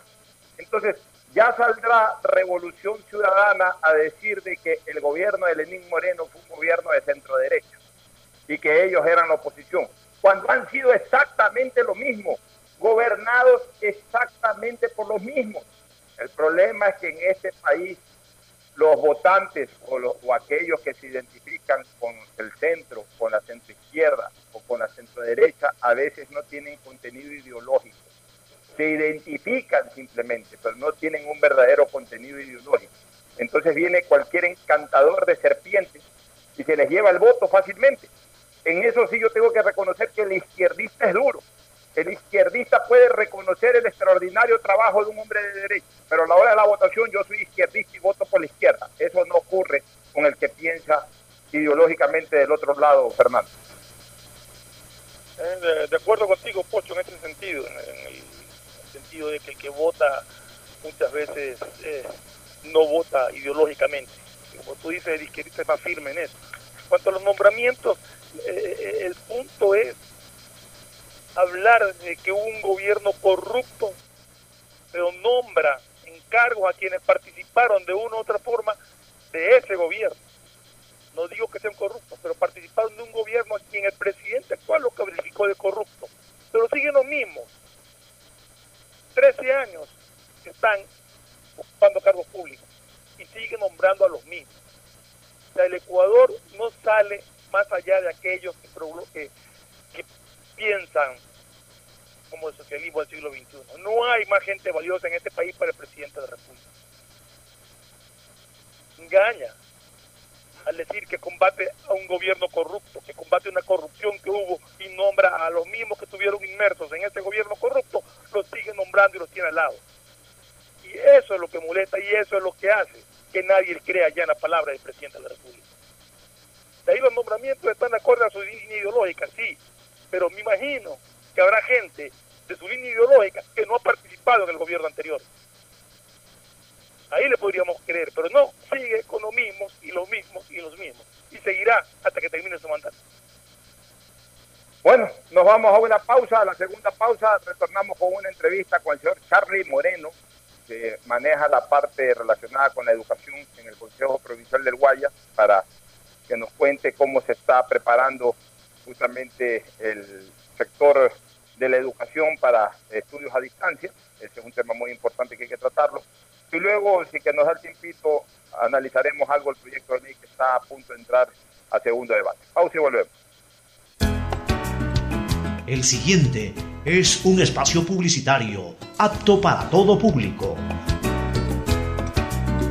El gobierno de todos y la Corporación Financiera Nacional continúan trabajando por el desarrollo de nuestro país. Si ya tienes un crédito con la CFN, puedes diferir tus pagos con una ampliación de plazo y en el caso pymes, podrán extender este diferimiento hasta el mes de agosto. Solicita un diferimiento extraordinario de obligaciones crediticias. Ingresa a www.cfn.fin.es y juntos preservemos esa productividad que no se detiene. CFN, el desarrollo es ahora. El gobierno de todos. En este tiempo, en donde la seguridad y la salud es lo más importante, utiliza Banca Móvil del Banco del Pacífico desde tu casa y realiza consulta de saldos y movimientos de cuentas y tarjeta Pacificard. Consultas de cupo disponible en tu tarjeta Pacificard. Transferencia de dinero a bancos locales. Recargas de tiempo aire. Pagos de servicios básicos. Matriculación vehicular y tarjetas de crédito. Descárgala en Apple Store o Google Play. Recuerda, cuentas con tu banco para hacerlo todo desde la tranquilidad y seguridad de tu hogar. Tu banco, tu casa. Banco del Pacífico. Innovando desde 1900 más información en bancodelpacifico.com.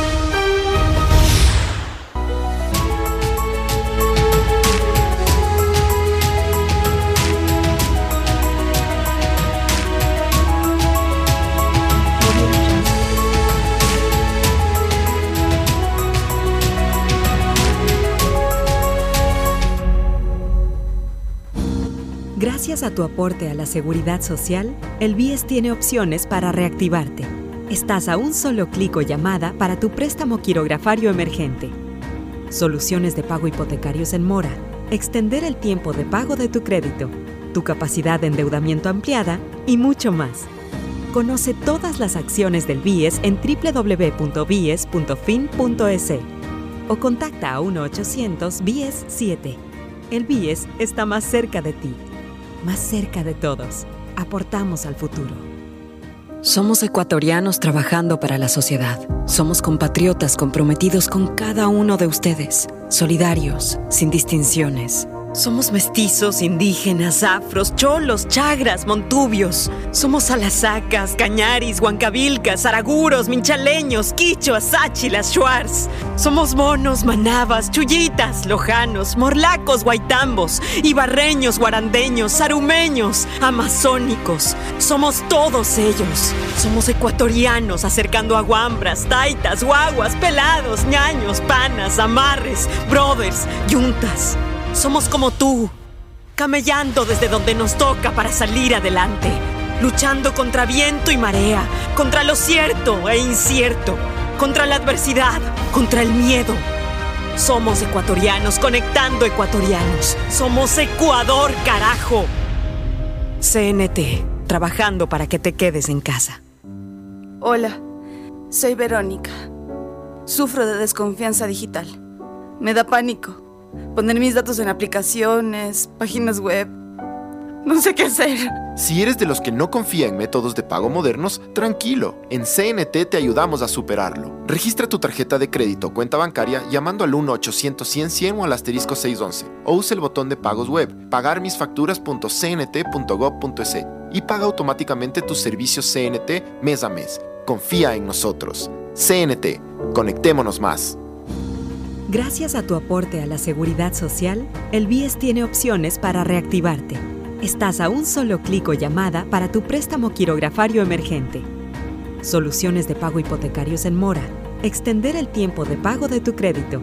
Tu capacidad de endeudamiento ampliada y mucho más. Conoce todas las acciones del BIES en www.bies.fin.es o contacta a 1-800-BIES-7. El BIES está más cerca de ti más cerca de todos. Aportamos al futuro.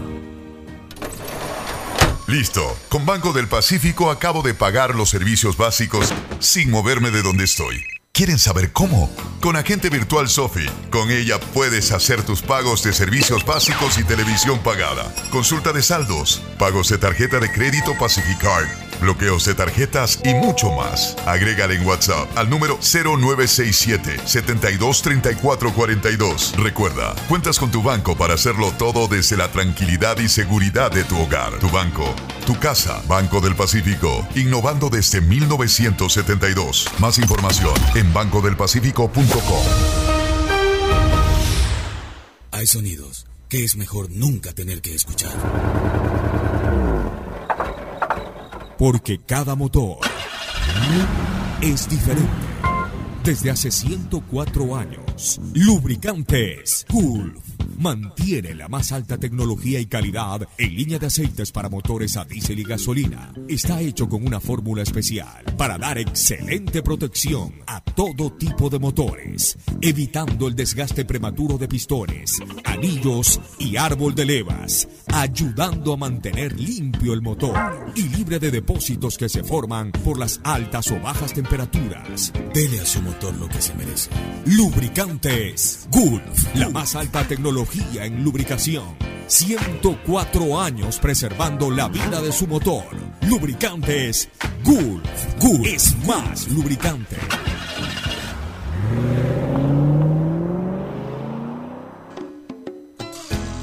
Fin espacio publicitario. Usted está escuchando un programa de opinión Categoría O, apto para todo público. El gobierno de todos y la Corporación Financiera Nacional continúan trabajando por el desarrollo de nuestro país. Si ya tienes un crédito con la CFN, puedes diferir tus pagos con una ampliación de plazo y en el caso pymes, podrán extender este diferimiento hasta el mes de agosto. Solicita un diferimiento extraordinario de obligaciones crediticias. Ingresa a www.cfn.fin.es y juntos preservemos esa productividad que no se detiene. CFN, el desarrollo es ahora. El gobierno de todos. Quédate en casa y no te preocupes por los trámites que debas hacer. Usa los canales digitales del Banco del Pacífico y consulta saldos, movimientos, realiza transferencias e inversiones desde la comodidad de tu hogar. Utiliza tu agente virtual Sofi, banca virtual intermático, banca móvil y onboard BDP, Banco del Pacífico, para realizar tus trámites en un solo clic. Banco del Pacífico, innovando desde 1972. ¿Más gigas o más velocidad? Con Claro no tienes que elegir, porque con la red más rápida tienes los dos. Navega con el doble de gigas, no uno, sino dos gigas. Llamadas ilimitadas a cinco números Claro, WhatsApp y Facebook Messenger gratis. Todo en tu paquete prepago de 5 dólares. Cómpralo en tu punto Claro favorito. Con Claro todo se conecta. Reactívate con tu comunidad, cumple con tus obligaciones en el pago de tus créditos hipotecarios. El BIES te respalda y tiene soluciones de pago para ti, plazo de hasta 30 años. Aplica el interés original del crédito, es decir, el mismo interés con el que te prestaron. Contacta al BIES, ponte al día y fortalece el sistema de seguridad social. Reactívate, aportamos al futuro. Si sufres de desconfianza digital en CNT, te ayudamos a superarlo. Registra tu tarjeta de crédito o cuenta bancaria llamando al 1-800-100-100, así de fácil, 1-800-100-100 o al asterisco 611 o usa el botón de pagos en pagamisfacturas.cnt.gov.es. CNT, conectémonos más. Aceites y lubricantes Gulf, el aceite de más alta tecnología en el mercado. Acaricia el motor de tu vehículo para que funcione como un verdadero Fórmula 1 con aceites y lubricantes Gulf. Bueno, retornamos y tenemos al señor eh, Charlie Moreno, Carlos Moreno Torres, eh, el distinguido ciudadano, es director del Centro de Cómputo de la Prefectura del Guaya, don Charlie, don Carlos. Este, están empezando ya las clases virtuales de computación para profesores de colegios. ¿De qué manera la Prefectura del Guayas está colaborando con esto? Adelante. Aló, muy buenos días. Un Buenos saludo días, muy escuchó, especial para todos los oyentes de Radio Atalaya, como dice Pocho, la de Voltaire, de parte de nuestro prefecto Carlos Luis Morales, construyendo el Guayas que nos merecemos, porque al Guayas no lo cambiamos por nada. Bueno, en realidad, este sí, el gobierno provincial del Guayas tiene entre sus competencias los proyectos de productividad. Entre ellos tenemos nosotros eh, la enseñanza eh, online. Hemos hecho una plataforma eh, muy especial para comenzar la capacitación en la formación de los docentes, quienes ahora por, por, por esta pandemia deberán impartir clases virtuales a partir del, entiendo, desde, desde junio, ya eh, en todos los niveles educativos. Entonces tenemos una verdadera plataforma que ya hemos estado, eh, que ya comenzamos ayer la, el- la- las primeras clases a los docentes y que va a esta capacitación va a demorar dos semanas. Dos semanas tenemos este tenemos eh, eh, más o menos como 3.100 maestros que están recibiendo esa capacitación y tenemos 40 en 40 aulas virtuales. ¿E- ¿Esto qué quiere decir, Carlos? Que ustedes están preparando a los profesores que a su vez van a utilizar plataformas virtuales con los alumnos en las escuelas y colegios fiscales de la provincia de Uruguay. Exactamente. Este, Nosotros va- vamos a dar una verdadera capacitación a los maestros para que ellos sean capaces, primero, de poder crear sus propios, eh, sus propios este, eh, aulas virtuales y, y luego sus propios cursos virtuales con las materias que ellos imparten. Ya ellos tendrán eh, que crear, podrán crear sus cursos de matemáticas, de geografía, de historia, ya y, les vamos a poner a la disposición eh, eh, algunas este, herramientas donde ellas sean capaces de ellos, verdaderas herramientas ya que entre ellas van a tener las videoconferencias, que es solamente una de las, de, las, de, las, herramientas, pero van a, poder eh, eh, compartir eh, sus computadores, van a estar como que si estuvieran este, al lado del alumno. Una, una muy buena iniciativa. Este, Fernando, ¿alguna inquietud? Una iniciativa realmente interesante porque no es competencia de la prefectura hacerlo, pero en todo caso es una colaboración importante. En un ejemplo de que tranquilamente pueden conjugar eh, los gobiernos provinciales con el gobierno nacional, que es el competente en temas de educación, para favorecer finalmente a quien hay que favorecer, pues en este caso a la juventud eh, guayacense, que de esta manera pues va a poder sufrir de alguna forma esta incomodidad de no poder recibir clases presenciales. Fernando, ¿alguna inquietud para Charlie Moreno? Sí, buenos días. Eh, estos cursos, esta capacitación, se la hace de qué manera, cómo un profesor se inscribe, cómo recibe la capacitación, hay que registrarse en algún lado y es solamente para profesores fiscales o puede cualquier profesor de un colegio particular también sumarse a este aprendizaje. Sí, este, excelente pregunta. Nosotros eh, abrimos las inscripciones el día jueves, ya, y en menos de 24 horas llenamos todos los cupos. Eh, tuvimos, hemos tenido mucha acogida y a partir de la inscripción, cada estudiante, cada, en este caso va dedicado para los maestros y tenemos maestros fiscales en la mayoría, este, particulares, eh, discusionales de todos los cantones del Guaya, y no solamente del Guaya, sino que tenemos de, de, de, otras provincias del Ecuador. Ellos se inscriben en, en www.guayastec.edu.es. Solamente con la inscripción ya en nuestra plataforma, ellos ya se les asigna un espacio en nuestra plataforma de un tera de un tera, o sea, mil gigabytes va a tener cada alumno disponible en donde ellos, cuando reciben las clases, las clases quedan grabadas, quedan grabadas todas las, las iteraciones, todas las herramientas, todos los libros, todo el material. Muy bien. Este, ¿Hasta cuándo va a ser este curso, Charlie? Este curso, este curso va a durar dos semanas, dos semanas en clases sincrónicas y asincrónicas. Este, tenemos cuatro horarios, cuatro horarios. Hay unas clases que se dan de ocho y media a 10, otras de diez y media a 12, otras de 13 a 14 eh, y 30 y otras de 15 a 16 30. Duran dos semanas y, el, el, el, 21 de este mes eh, abrimos eh, las inscripciones para a partir del primero dar otro curso. Muy bien, muchas gracias Charlie. Felicitaciones por la buena iniciativa a través del Centro de Cómputo de la Prefectura del Guaya. Se está capacitando a profesores para que a su vez puedan desarrollar la educación virtual o a distancia con los alumnos de escuelas y colegios fiscales. E-, eso es importante, como ahora sí, última pregunta. ¿Solamente para los profesores de planteles fiscales o también se están inscribiendo profesores de planteles privados o particulares? No, no, tenemos este, este, profesores de particulares, fiscales, institucionales, otro tipo de, profesores. Eh, tenemos todo, está abierto para, para, para todo en realidad. Bueno, muy bien. Nuevamente reitero mi felicitación por esa iniciativa. Fue Charlie García, este, perdón, Charlie Moreno, Charlie Moreno, este, eh, director del Centro de Cómputo del Consejo Provincial del Guayas. Fernando y Alcides, retomemos ya en la parte final, retomemos en la parte final eh, este tema que sin lugar a dudas pasa a ser quizás el más importante de la semana. El debate en segunda instancia del proyecto mal llamado a mi criterio, entre comillas, ley humanitaria, que obviamente pues va a afectar a los bolsillos de la ciudadanía.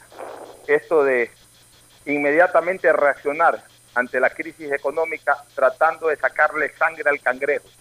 Porque yo, yo, yo pondría eso como título de este proyecto de ley, el proyecto de ley de sacarle sangre al cangrejo. Todos sabemos que el cangrejo no tiene sangre y, y que esa es una frase muy popular para decir de este bolsillo pelado quiere sacar algo. Y eso es lo que verdaderamente va a pasar con los ecuatorianos, que tienen en este momento el bolsillo pelado. Es como sacarle sangre al cangrejo y sin embargo el gobierno nacional a través de este proyecto pretende aquello.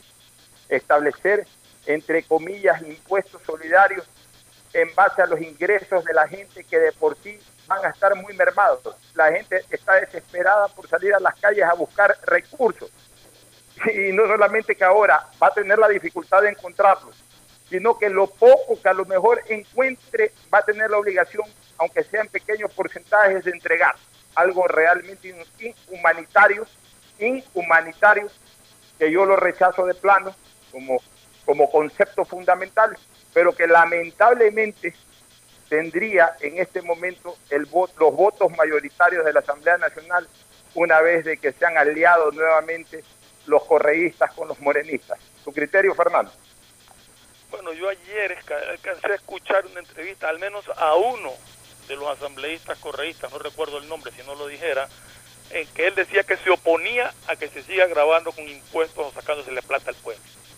Por lo menos a uno lo escuché, no sé, ya no es el momento de votar como votará, pero completamente de acuerdo con que no se puede pasar un proyecto de ley inhumano.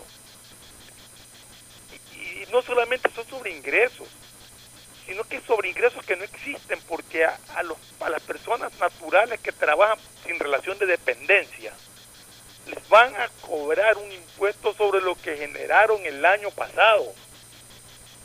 Y ahora tienen dos meses ya sin trabajar, cerradas oficinas y todo. Y con esta crisis y con el resultado de esta pandemia, muy probablemente sus negocios, ya sea de asesoría o lo que sea, se van a ver mermados completamente. Y sin embargo le quieren cobrar como que si generaran utilidades iguales que el año pasado. Realmente es una cosa sin sentido. Lo único que saben es apuntarle a los impuestos y al endeudamiento. Hasta ahora no he visto en este gobierno una medida que no sea esa. Es lo mismo de tantos años que es lo que tiene este país hundido. Poner impuestos y, y, generar endeudamiento. Sin ton ni son. No sé dónde está la gente que con criterio para poder idear maneras de salir de la crisis, propiciando el desarrollo, propiciando la reactivación económica. No, simple y llanamente ponle un impuesto más, endeudate más, no sé, no sé hasta cuándo vamos a soportar esto.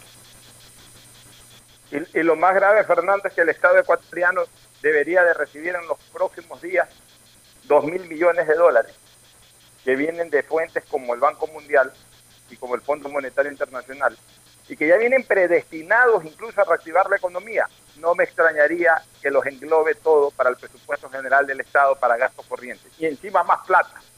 O sea, no se fijan en lo más mínimos en la base del Estado, que es la colectividad, que es el ciudadano de a pie, que son los sectores productivos. Cuando yo hablo de sectores productivos, no hablo solo de las grandes empresas, hablo también de la pequeña empresa, de los pymes, de las empresas medianas. No se las reactiva, no se las estimula, no se las estimula, se las golpea, se les, quiere sacar hasta la última gota de sangre, lamentablemente con esa posición. Y claro, ahora argumentan argumento que lo han dado el presidente de la República, el ministro de Finanzas, el ministro de la Producción, que gracias al pago de esos 340 millones de dólares y en vista de que los organismos multilaterales observan el buen comportamiento financiero del Ecuador, desembolsan esos valores. Falso de absoluta falsedad. Esos valores vienen porque Así lo han determinado estos organismos multilaterales para ayudar con el tema de la emergencia, no solo al Ecuador, sino a otros países. Incluso a otros países les dan valores mucho más altos. Así que no se nos venga a cuentear, Alcides. ¿Cómo, cómo vislumbras tú el desarrollo de, este debate en la Asamblea? Si al final de cuentas piensas tú tendrán los votos para aprobarlo o, no tendrán votos y por ende se lo rechacen. ¿Qué opinas? Bueno, varias cosas. Mira, eh, hay aquí un problema porque el gobierno desesperado por dinero no le importa qué es lo que está proponiendo. En otros países se le dice al empresario, por cada 100 empleos que usted genere le vamos a hacer un descuento en el pago del impuesto a la renta. Perfecto, espectacular. Así se debe hacer. En cambio acá, esto es lo contrario. Se castiga al empresario. Empresario que no está trabajando ni está eh, recibiendo ingresos producto de la generación de sus bienes y tampoco está empleando a su personal porque en esta pandemia pues imposible. Entonces, ¿por qué no se estimula al empresario? ¿Por qué no se le dice, señor, nosotros queremos lo que usted produzca, que usted genere, que usted nos ayude a combatir el desempleo de ahora?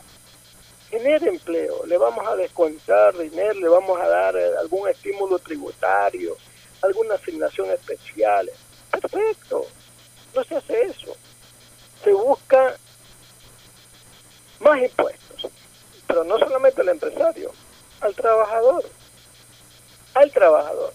Lo que estaba diciendo Fernando, hay muchísimos profesionales en este país que no son empleados públicos ni privados, que trabajan desde su punto de vista profesional, desde abogados, economistas, sociólogos, periodistas, toda cantidad de gente que usted ve con su trabajando en su profesión.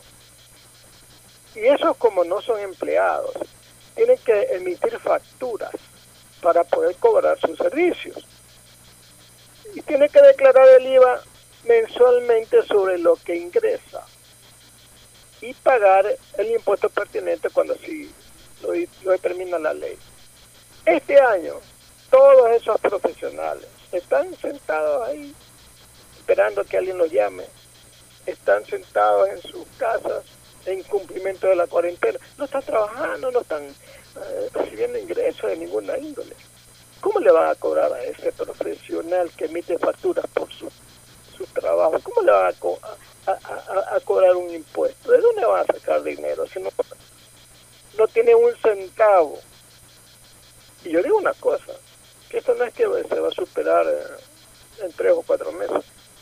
Todo el año va a ser extremadamente magro para esos profesionales que emiten facturas y se les quiere cobrar un impuesto. Yo voy a estar muy atento para acordarme de los asambleístas que votan a favor de este esta imposición de cobrarles contribuciones a los profesionales que emiten facturas para estrellárselo en la cara. Y que no me vengan a pedir el voto, porque no se lo voy a dar. Eso no es la manera de colaborar con el pueblo. Busquen otra forma. Hoy en la mañana estábamos entrevistando a don Vicente Tallano, asambleísta social cristiano, que decía que todo el bloque no va a votar a favor de ninguna de estas dos leyes, ni la de, eh, la, de, ordenamiento de las finanzas públicas, ni tampoco la que tiene que ver con de ayuda humanitaria, etcétera. Porque hay muchos impuestos y los social cristianos siempre han dicho que no están a favor de ningún impuesto de ninguna índole. Lo que pasa es que hay una, un entendimiento, entre comillas, entre los actuales morenistas y los antiguos correístas, para, de una forma muy extraña, como digo, buscar alguna alianza y aprobar ambas leyes. Yo no sé si hasta el sábado, porque el sábado es el último día, en donde entiendo yo que ya debemos saber si están aprobadas, casadas ambas leyes, ¿verdad? O, de lo contrario, si la controversia llega a tal ámbito, puede que ambas pasen a ser aprobadas por el Ministerio de la Ley. Hay una incógnita en esto de las votaciones. Los partidos, los bloques todavía no se han definido todos. Algunos ya se sabe cómo vayan a votar, otros no. Lo que yo sé es que por boca de don Vicente Tallana, los sociales cristianos no van a votar a favor de ninguna de estas dos leyes porque muchos impuestos tienen. Y eh, en el resto de, de, los bloques y de los partidos, hay, no, hay una sinuosidad. Unos están por un lado y los otros están por otro lado buscando votos y no se conoce realmente qué es lo que vaya a pasar. Es una incógnita. Yo creo, desde mi punto de vista, que no habrán los votos, pero ese es mi punto de vista. No se sabe qué vaya a pasar hasta el fin de semana, que termina el plazo constitucional que se otorga en los casos que tienen que ver con los proyectos de ley emergente que le da a la Asamblea. 30 días para aprobarlo o no, estimado Alfonso. Bueno, así es. Eh, creo también ha dicho que no va a apoyar eh, ninguna ningún establecimiento de impuestos. Entiendo que los otros bloques tampoco y solamente quedarían a favor el bloque de gobierno y el bloque correísta. Aunque nos alienta eso, imagínense en lo que terminamos dependiendo. Que nos alentemos a que por ahí unos cuantos correístas digan no, como aquel que escuchó Fernando en una entrevista. Fernando, en tu recomendación final. Bueno, ya falta poco, como les digo siempre, ya, bueno, y, a cuidarse, a cuidarse más que nunca. Eh, eh, cuando salgamos a la calle, cuando nos den vía libre a partir de, del 24 de mayo, con mucho cuidado, no hay que salir disparados, como que ya pasó todo, ya aquí no pasa nada, ya nos libramos, no. El virus está y va a permanecer, va a permanecer algún tiempo entre nosotros. Entonces los cuidados tienen que ser los mismos de siempre y hasta el día 24 consérvense en sus casas, manténganse en sus casas, no salgan y el que sale por algún motivo especial que salga con todas las protecciones del caso. Es muy duro, yo personalmente pues siento ya la desesperación del encierro, pero hay que respirar hondo, tomar fuerzas y saber que, que dentro de poco ya estaremos ya más sueltos, con mayor libertad de movimiento y, tener la paciencia de esperar, ¿no? Eso es lo que, lo que nos va a ayudar a mantenernos sanos y salvos a todos. Como siempre les digo, preferible quedarse 12 días más encerrados en la casa a quedarse eternamente encerrado en una tumba. Un abrazo, buenas tardes. Este fue un espacio contratado. Radio Atalaya no se solidariza necesariamente con las opiniones aquí vertidas.